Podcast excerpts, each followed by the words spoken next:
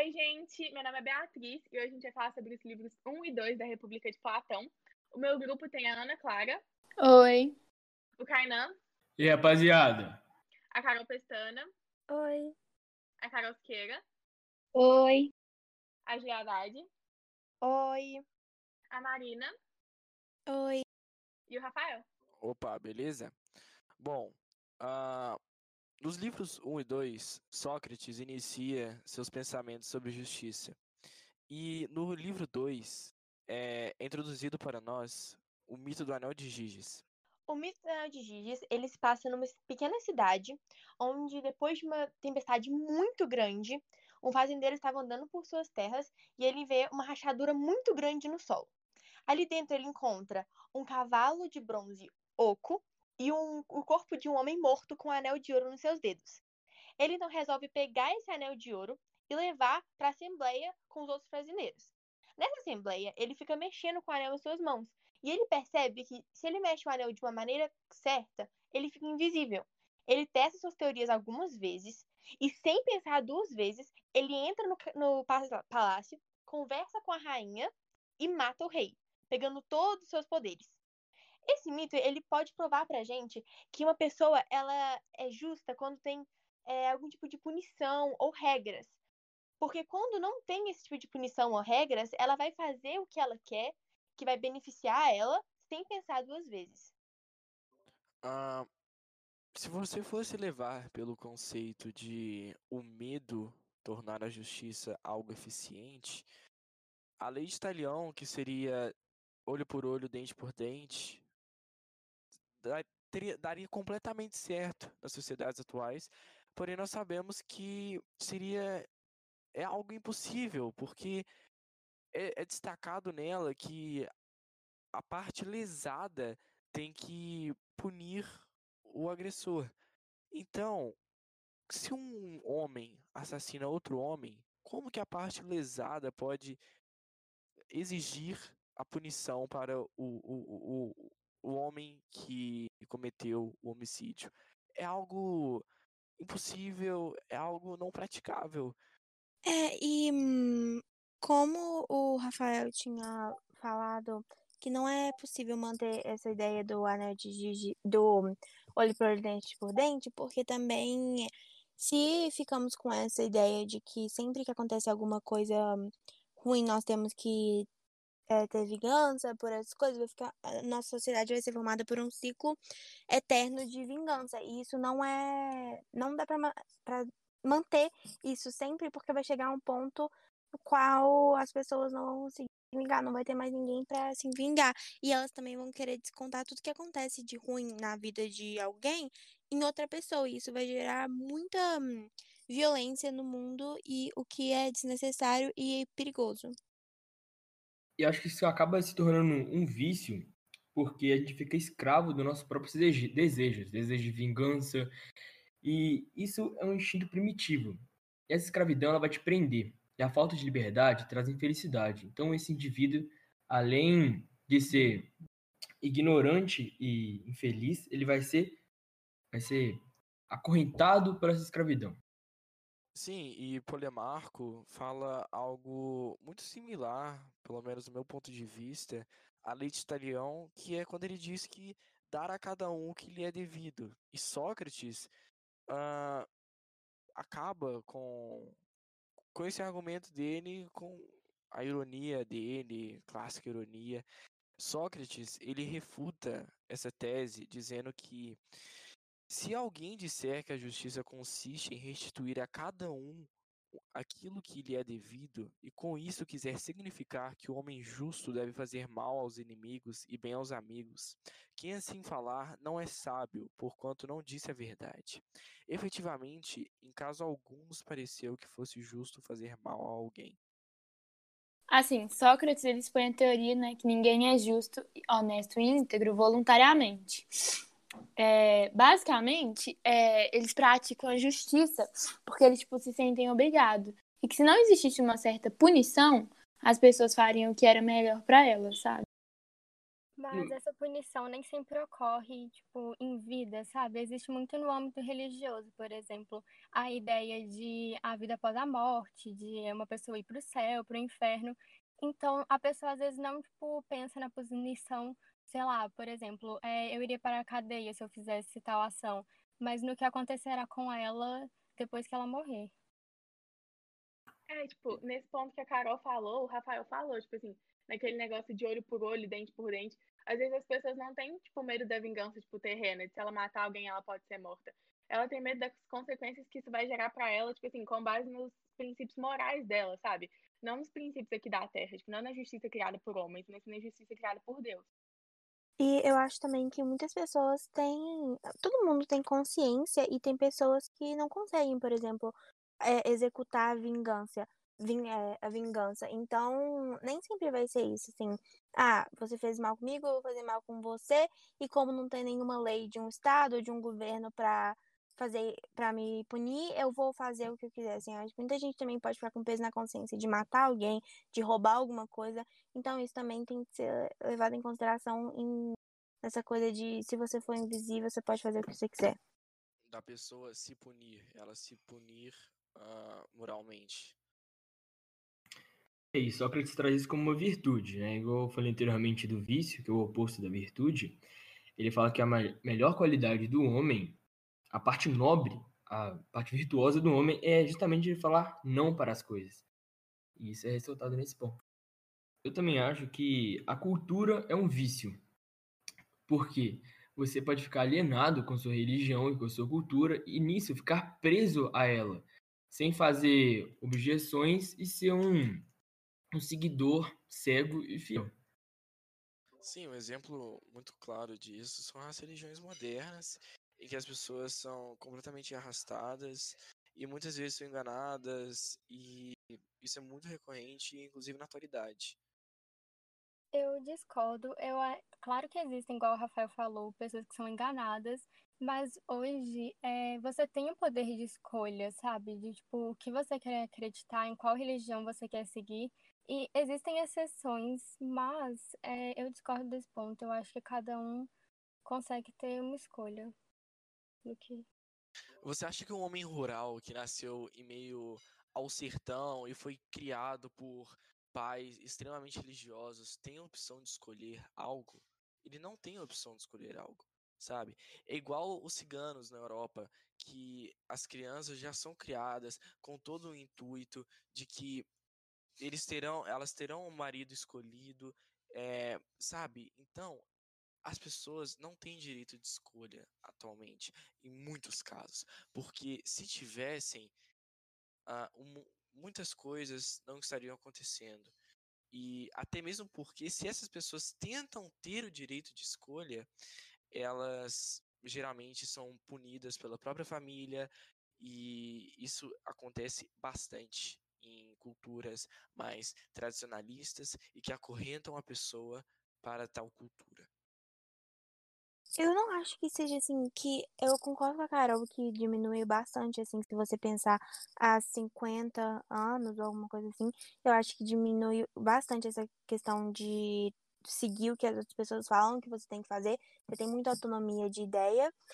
Só que eu acho que tem um limite, é igual o Rafael falou, pessoas em áreas mais rurais, pessoas que, que crescem alienadas por causa que os pais cresceram, assim, é, eu acho que tem muitos casos, e esses casos, às vezes, tem muita gente, as pessoas se juntam e acabam criando uma maioria, e essa maioria pode ameaçar essa autonomia de outras pessoas. Então, eu acho que não é tão.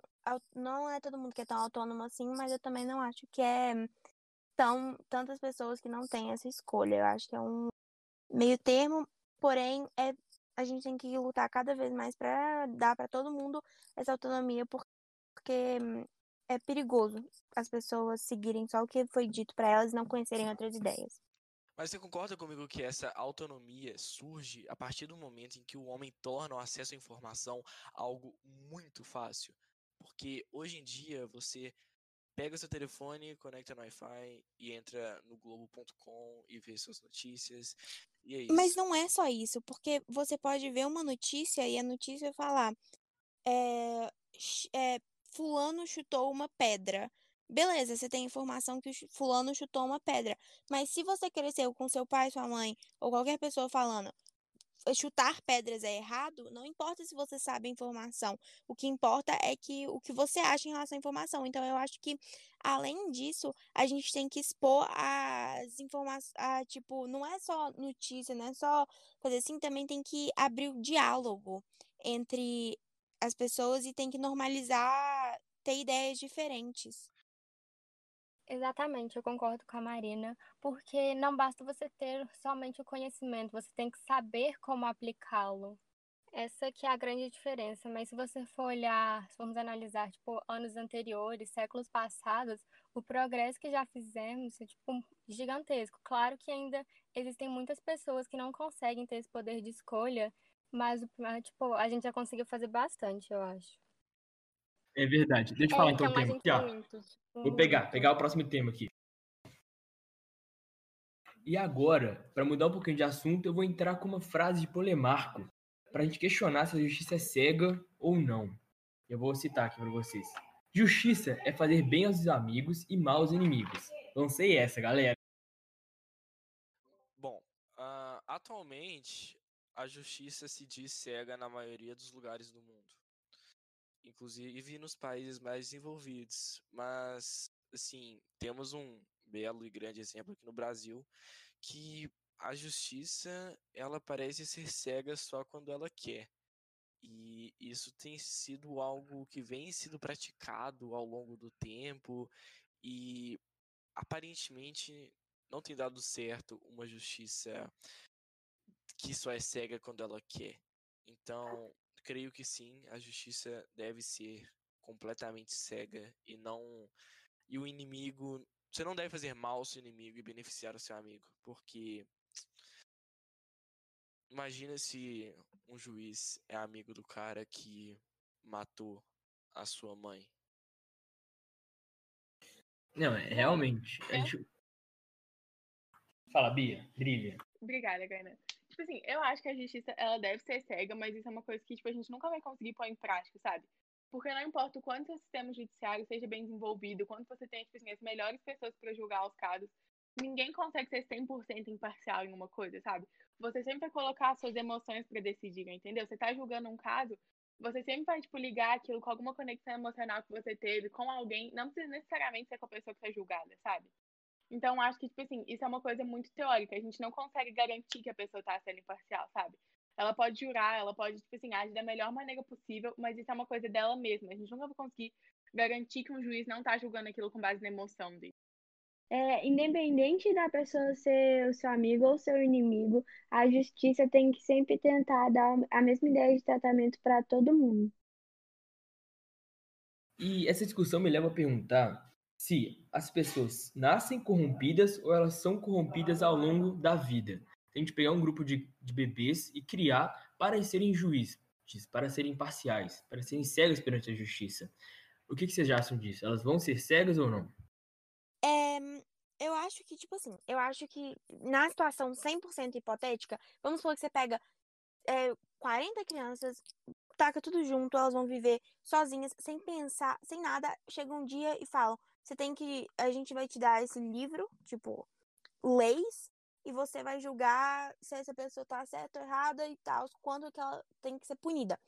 Mas eu acho que nós, como humanos, nós somos predispostos, quando a gente nasce assim, a gostar de, um, de uma coisa e não gostar de outra. Então, talvez uma pessoa, um réu, por exemplo, vai, ou o seu amigo, é, vai ter uma cor de cabelo que você acha mais bonita do que o seu inimigo. E por causa disso, você vai ajudar seu amigo, vai ser justo com ele.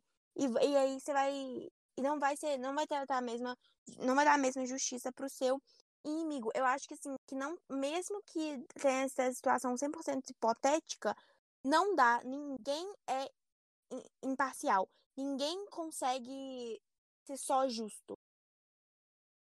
É, porque independente de onde você cria a pessoa, você não pode apagar, tipo, as emoções dela, entendeu?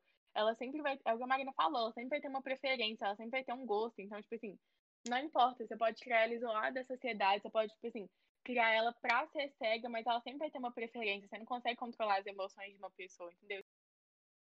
Gente, eu acho que então a gente podia mudar o tema, porque a gente tem pouco tempo para falar e esse assunto gera muita discussão.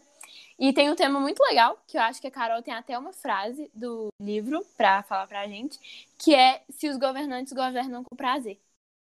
Sim, exatamente, Cacala. Em um diálogo entre Sócrates e Trasímaco, o Sócrates fala: Mas tu crês que os governantes das cidades, os que governam realmente, o fazem com prazer? E Trasímaco responde: Se creio, por Zeus, tenho certeza.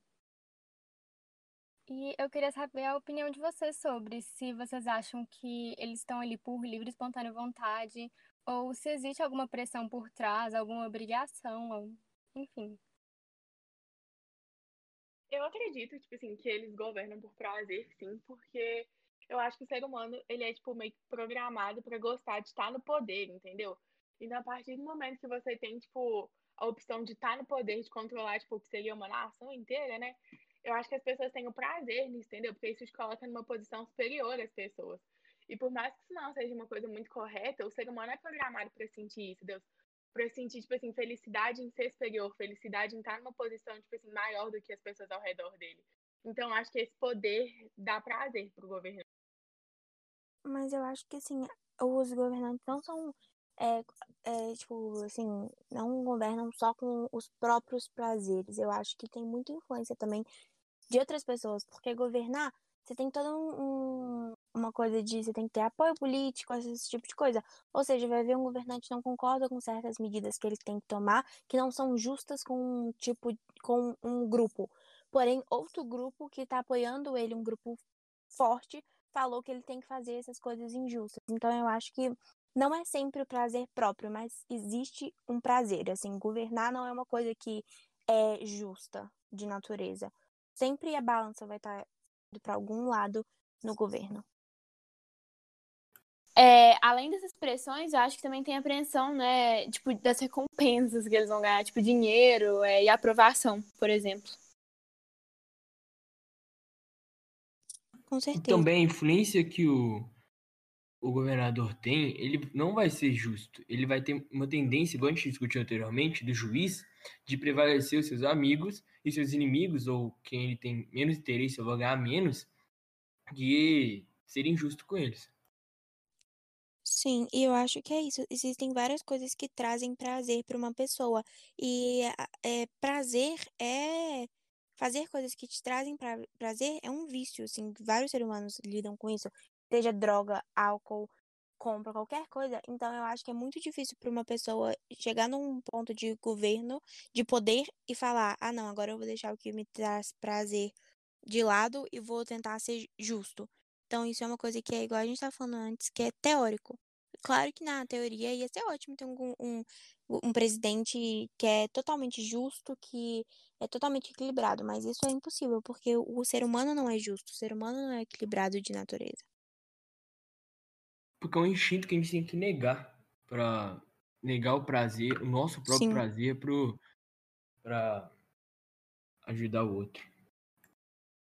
E nem sempre a gente é forte o bastante para negar esse esse instinto, e eu acho que cada vez mais as pessoas estão aceitando é, o aceitando se sucumbirem a esses prazeres. Então, cada vez mais as pessoas estão fazendo o que traz prazer do que ao invés de fazer o que é melhor e que é justo, que é perigoso para para nossa sociedade.